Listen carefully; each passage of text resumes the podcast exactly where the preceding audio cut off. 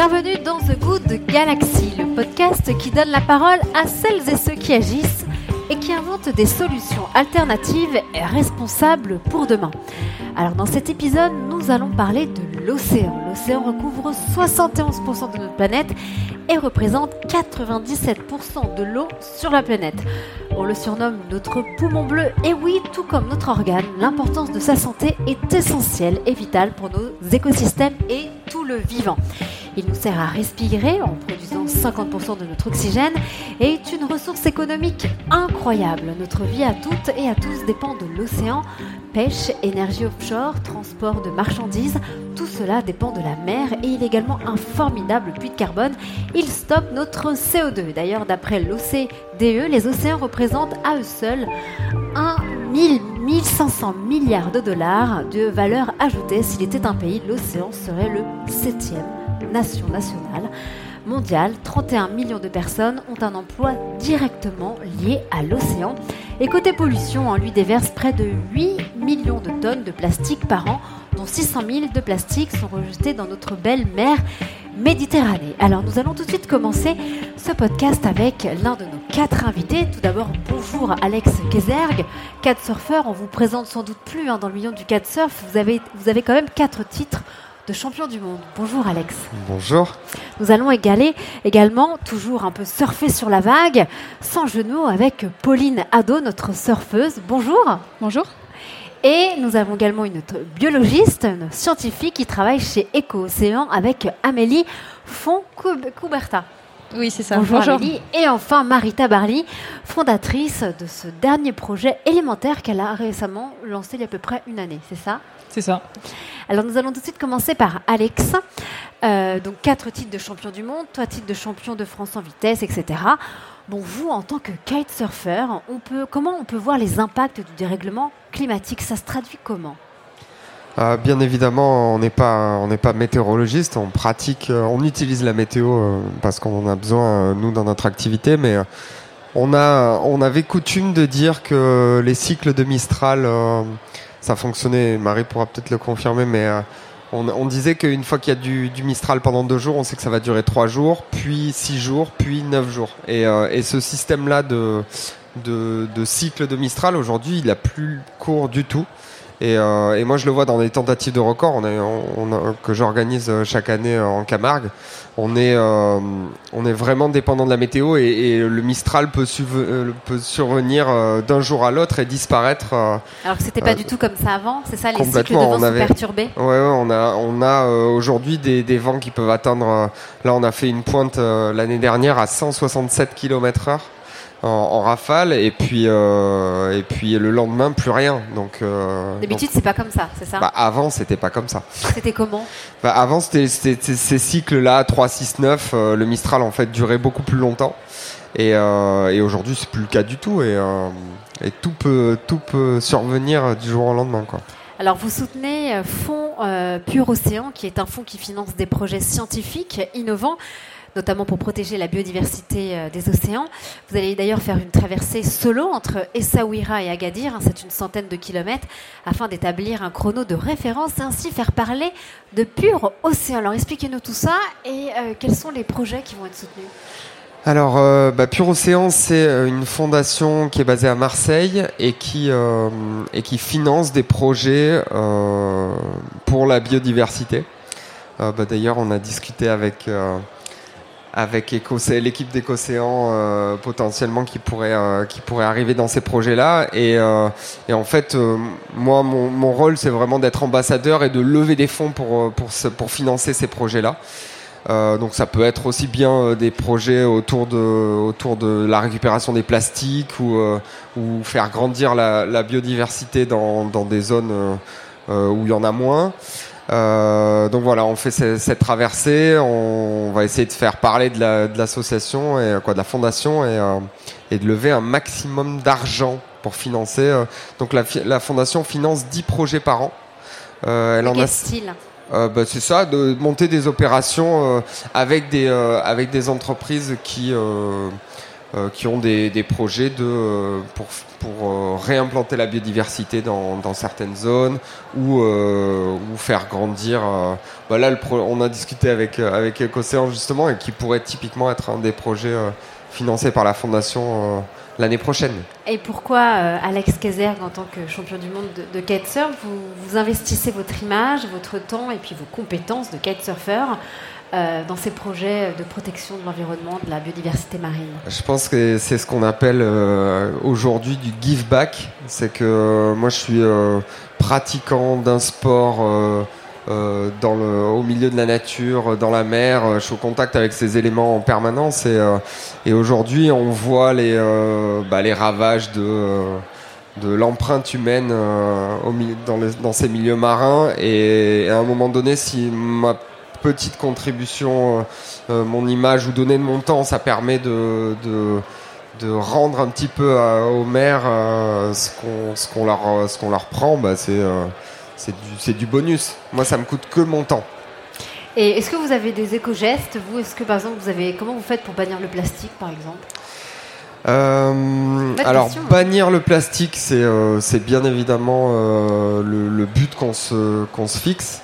En utiliser le moins possible, recycler quand on peut. Je sais que c'est pas la solution, on en, discutait tout à l'heure, mais je crois qu'il y, a une règle qui va, quoi, des lois qui vont privilégier la consigne euh, je pense que c'est une des solutions. Et après, euh, euh, j'utilise à la maison une, des gourdes alors des gourdes bien évidemment, mais j'ai une machine pour faire de l'eau gazeuse là. Ouais. Donc fini les malheureusement fini les bouteilles de, de, heureusement fini les bouteilles de Perrier ou de Badois. On a une machine qui voilà qui produit de l'eau gazeuse sympa à boire et, et qui pollue pas. Hein. donc non c'est plutôt plutôt des petits gestes comme ça. Après voilà je fais à mon échelle et puis NJ soutient donc le, kitesurf depuis 11 ans et également être en partenariat avec vous depuis 10 ans. Quelles sont vos valeurs communes? Ah, Bien évidemment, l'utilisation des énergies euh, renouvelables, en particulier le vent. Euh, on utilise voilà, une, une énergie inépuisable, euh, moi pour aller vite et NJ pour produire de l'électricité. Voilà, c'est euh, euh a pris un virage ces dernières années à fond dans la transition énergétique et moi c'est quelque chose euh, auquel je crois beaucoup. On discutait tout à l'heure avec euh, avec Anna de bah, justement du positivisme et, et d'arrêter de se dire que qu'on va vers la fin, mais plutôt bah, de mettre en place des énergies positives, des projets des projets pour bah, pour améliorer l'état de l'environnement et euh, et, je pense que NJ est sur la bonne voie. Et, euh, oui, effectivement, c'est avant tout le partage de, valeurs communes. Il n'est pas question d'un projet justement de recherche avec NJ sur la production d'énergie avec des cerfs-volants, si? Ouais, c'est une, société dans laquelle, euh, une, aujourd'hui, une société qui appartient à, NJ qui s'appelle Enerkite. et qui donc ils sont basés en Allemagne et ils, ils développent une machine pour justement produire de l'électricité avec un cerf-volant qu'ils déploient et qui ramène. Et en fait, ce cerf-volant vole et produit euh, et tire le câble en même temps, donc euh, donc produit de l'énergie. Et donc ça, c'est potentiellement euh, une des énergies, quoi, une des, façons d'utiliser le vent pour pour les années qui arrivent. Alors, quels sont vos prochains objectifs en tant que kitesurfer et quel est surtout le message ensuite, grâce à votre notoriété et à vos titres, que vous adressez aux jeunes qui vous suivent concernant la protection de l'environnement? Alors l'objectif principal aujourd'hui, c'est euh, un nouveau record du monde. Quand ça? Euh, J'espère. Si j'avais la date là, je vous la donnerais euh, tout de suite, mais on, se donne une, une ce qu'on appelle une waiting period, donc une fenêtre d'attente météo. Prochain, Alors on a, on organise une, ouais, une, une, tentative de record au mois de novembre. D'accord. Où ça? En Camargue, sur le, le spot qu'on a dessiné dans les salins de Giraud. Donc, euh, donc voilà, on, est, on espère qu'on aura du Mistral euh, à ce moment-là, super fort bien sûr. Et après, le, les, les, conseils que je pourrais donner à la jeune génération, c'est voilà, positivisme, essayer de, de, de, se mettre dans des projets un petit peu comme ça euh, qui pour pour améliorer la qualité de la biodiversité, ça c'est et faire la, protéger là. Ouais, et faire des formations pour. on parlait tout à l'heure avec Amélie qui est, euh, qui est biologiste marin, mais euh, j'imagine que le jeune qui va bosser sur euh, les, futurs, les matériaux du futur, bah, il, voilà, il, développe un savoir-faire pour potentiellement créer l'innovation de, demain qui ne produira plus de, gaz à effet de serre et, de carbone et puis qui potentiellement pourra améliorer la qualité de l'air. Merci beaucoup Alex Kayser. Et maintenant nous allons continuer avec donc Pauline Ado. Vous êtes surfeuse, vous avez 28 ans. Et ça fait déjà donc 20 ans que vous avez commencé le surf. C'est ça, à 8 ans sur la côte basque Ça fait un, bon moment déjà. Et euh, voilà, moi, j'ai pas grandi dans, une famille de surfeurs, mais, euh, mais j'ai grandi au contact de l'océan. Qu'est-ce que vous aimez euh, dans la pratique du surf? Parce qu'on peut faire plein de choses avec la mer. Moi-même, je suis plongeuse et je ne suis pas du tout une surfeuse. Bah, en premier lieu, c'est vraiment les sensations qui m'ont plu et qui sont assez fortes dès les, dès les premières séances. Et après, euh, voilà, j'ai développé ma passion et c'est surtout ce côté euh, élément naturel, élément imprévisible qui, me plaît beaucoup. Euh, une vague, c'est jamais deux fois la même et il faut vraiment arriver à, composer avec cet élément, à être en phase, on va dire, avec lui. Et voilà, c'est un défi, un défi de tous les jours et, et c'est ça qui me plaît. Alors on l'a vu durant tous ces podcasts, tout est en train de changer, les entreprises, etc. L'angle des entreprises sociales qui deviennent sociales et environnementales, mais également dans le monde du surf, je crois qu'il y a des innovations, des solutions, donc toujours pour la protection euh, de la vie marine, mais également de la qualité de l'océan. Dans le surf, c'est ça? Oui, oui, euh, les, surfeurs, c'est quand même euh, une population qui est assez sensibilisée à, toutes les problématiques environnementales. Et on voit vraiment des acteurs de, l'industrie du surf qui, se posent des questions, qui, essaient de, faire du business différemment. Euh, donc on voit beaucoup de, combinaisons ou de, des marques de textiles qui ont recherché à, utiliser des, matériaux biosourcés ou euh, faire des matériaux recyclés. Pour la wax aussi, il y a quelque chose Voilà, il y a même euh, des, marques de wax qui utilisent des, composants naturels. Donc il y a, voilà, c'est des avancées positives et qui qui donne aussi de, l'espoir à tout ça. Et c'est vrai que les, surfeurs, la, la, communauté surf en général est sensible à, ces, à ces efforts. Vous avez essayé euh, déjà tous ces matériaux, ces innovations oui, oui, et notamment euh, sur, sur les combinaisons, par exemple, nous, on, enfin, traditionnellement, c'est le néoprène qui est utilisé, mais qui est un, matériau euh, issu de l'industrie du, du, pétrole. Et il y a des, des nouveaux, des, nouvelles, des nouveaux acteurs en fait qui, qui chamboulent un petit peu tout ça. et utilisent quoi euh, donc des, matériaux euh, naturels ou des, procédés nouveaux. Donc, euh, Naturel, par exemple. Alors, il y a une marque qui, utilise un mélange de calcaire et de pneus recyclés, par exemple. Donc voilà, quand on est surfeur, on a grandi avec des, des combinaisons en néoprène, on est un peu sceptique au début. Et puis finalement, ça, ça, marche. oui, voilà, ça, marche. ça fonctionne. Alors vous, vous n'êtes pas ici par hasard, hein, vous êtes soutenu par Engie dans le cadre du pacte de performance. Hein, c'est une collaboration entre entreprises et athlètes pour préparer les, Jeux Olympiques de 2020. Alors expliquez-nous un peu toute cette démarche et cette collaboration ensemble. Oui, en fait, le, pacte de performance, c'est euh, donc une convention avec des entreprises et des, athlètes via le, ministère, des Sports. Et euh, l'idée, c'est d'aider euh, bah, les athlètes à préparer au mieux leur saison. Donc voilà, moi j'ai la chance d'en bénéficier avec Angie et c'est aussi une entreprise qui correspond à, mes valeurs et, mes engagements euh, en dehors de, mon sport. Donc euh, c'est vraiment une chance euh, que j'ai de pouvoir être épaulée. Alors justement, en tant que surfeuse, on vous retrouve où prochainement, Pauline Donc là, mes, prochaines échéances, ça sera en Californie dans un mois, où j'ai des étapes importantes du circuit mondial.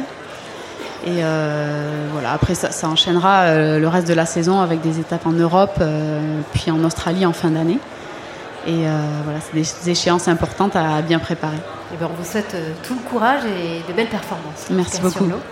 Maintenant, on passe à Amélie Foncouberta, donc la responsable scientifique de l'ONG Éco-Océan. Donc aujourd'hui, on le sait de plus en plus, l'industrialisation et la bétonisation des côtes sont un problème pour notre biodiversité marine, notamment pour les petits poissons. Ils ont de moins en moins d'espace naturel et leur mortalité passe à pratiquement à 100%, à 99,9%. Il y a une vraie alerte. Alors c'est pourquoi vous avez développé des solutions avec Éco-Océan pour les entreprises ou les particuliers euh, soucieux de leur impact, avec notamment deux activités. Amélie.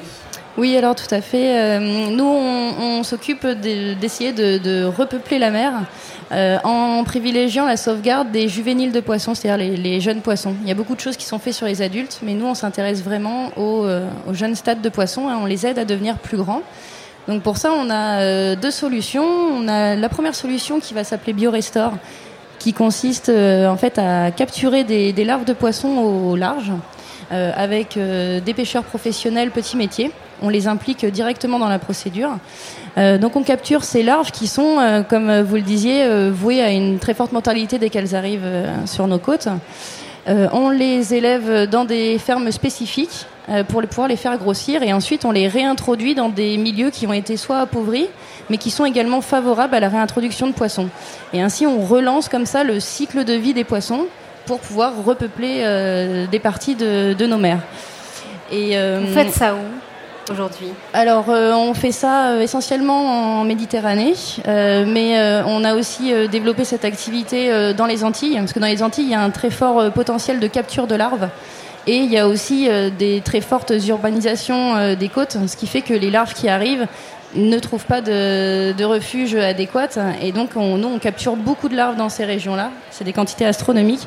Et on peut réintroduire et relancer le milieu si des efforts, bien sûr, sont faits à la côte pour pouvoir continuer à préserver la qualité de l'eau. Et vous avez également les bio-huttes, c'est ça? Tout à fait. Les bio-huttes, euh, donc c'est pour euh, pour la biodiversité.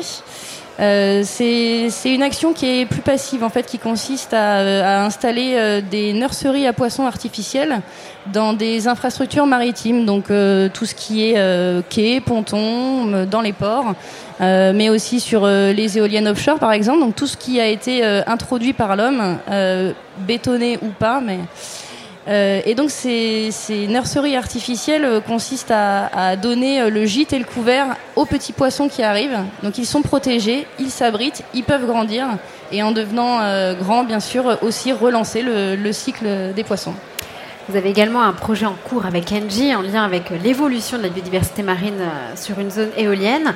C'est un projet éolien flottant, c'est ça en Occitanie. Vous allez installer une bouée de 3 tonnes en fer avec des bio-huttes justement pour un suivi d'un an? Oui, tout à fait.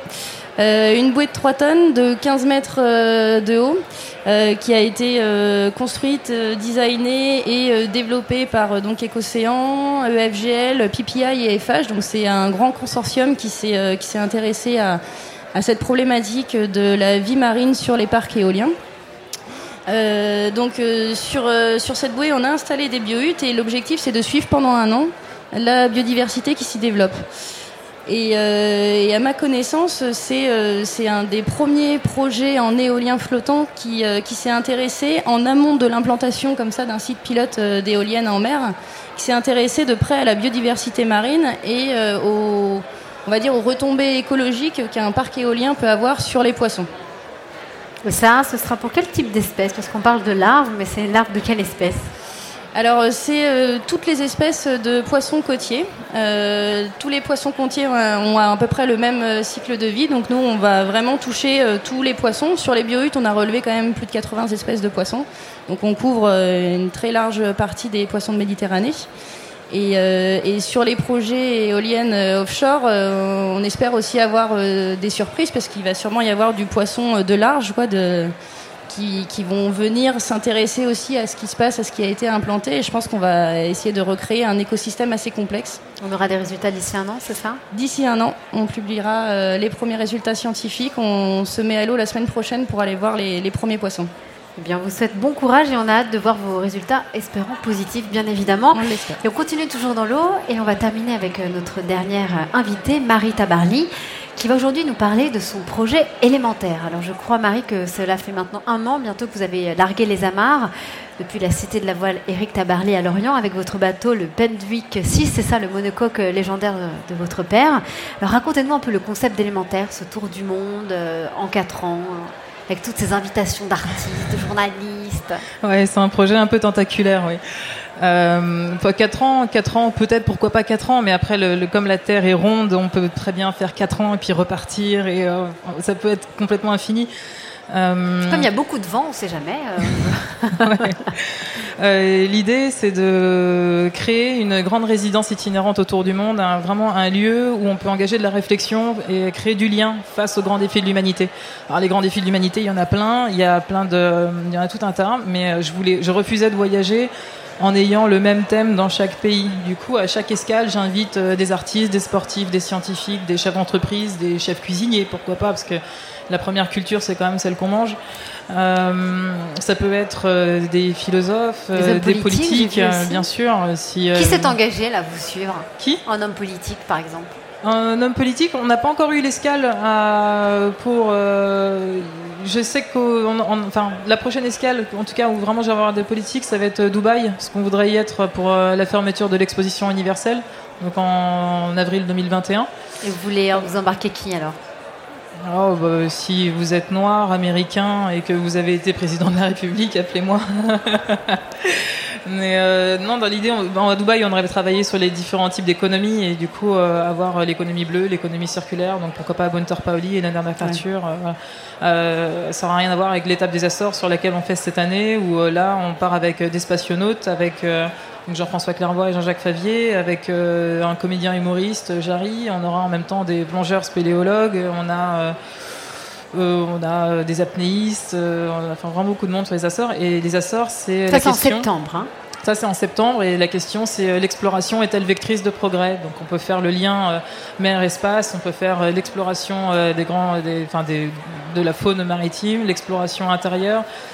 Méditerranée sera encore différent. On va partir sur probablement les, les, routes de commerce avec l'effondrement des civilisations passées, futures, les, nouvelles démocraties ou les nouveaux systèmes politiques qui vont arriver quel est votre but? Qu'est-ce qui vous a motivé, Marie, à justement réunir toutes ces personnes? Votre but premier, en fait, à la fin, c'est quoi? J'ai du mal à avoir un but premier, il y en a plein de buts en fait, ça dépend. C'est juste que on a, je pense qu'on ressent tous une situation d'urgence. On a tous envie d'y répondre. Moi, j'y ai répondu au départ euh, en étant comportementaliste équin et du coup, je, reliais mes, euh, les hommes aux chevaux et avec ça, du coup, ils se recentraient, ils se reliaient à eux-mêmes. J'ai voulu faire ça en, en puissance 1000. Du coup, euh, et forcément, on veut que tout ce qui est une élévation de conscience et qu'on change. Moi, ce qui m'intéresse, c'est de travailler sur, la, sur les causes et pas sur les conséquences. C'est très bien de faire des grands projets sur le plastique. Et moi, ce qui me touche, c'est de savoir pourquoi est-ce qu'on en déverse encore. Quoi. Pourquoi est-ce qu'on ne change pas nos Il faut comportements aller à la source pour le stopper. Bien sûr. Et, euh, du coup, je, fais voilà, je travaille plus sur, euh, sur le mental, on va dire. En parlant d'impact, euh, notamment du dérèglement climatique, bon là c'est la pollution plastique, mais vous avez été au Groenland, alors qu'est-ce que vous en... Quel est votre avis depuis? Comment cette région s'adapte au dérèglement climatique? Qu'est-ce que vous avez pu voir durant votre escale? Bah, le Groenland, il s'adapte pas. Euh, le Groenland, c'est nous il y, a, il y a 30 ans, 40 ans. ils ont ils ont euh, des décharges à ciel ouvert euh, et pour eux c'est euh, normal de, de, jeter un mégot dans la rue parce qu'ils ont juste pas l'éducation du tout. Enfin, on on n'a pas du tout la même histoire. C'est des gens qui sont sédentaires depuis deux générations.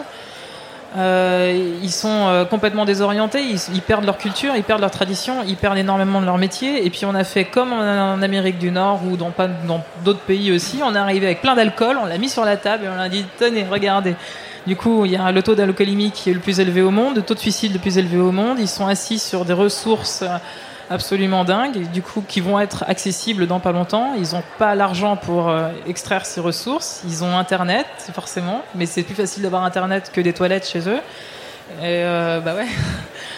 Et, euh, et, le problème, c'est que ben ils, veulent la mondialisation, ils voient, ils, savent très bien ce qui se passe, donc ils vont vouloir l'avoir aussi. Donc qu'est-ce qu'ils vont faire? C'est le choix qui vont, qui va se poser à eux. C'est est-ce que ils gardent ces ressources et qu'ils tentent de les extraire eux-mêmes, ou ne pas les extraire du tout, ce qui serait même mieux pour tout le monde, ou est-ce que ben, c'est euh, tous les loups euh, qui sont autour et qui euh, vont sauter dessus dans, pas longtemps.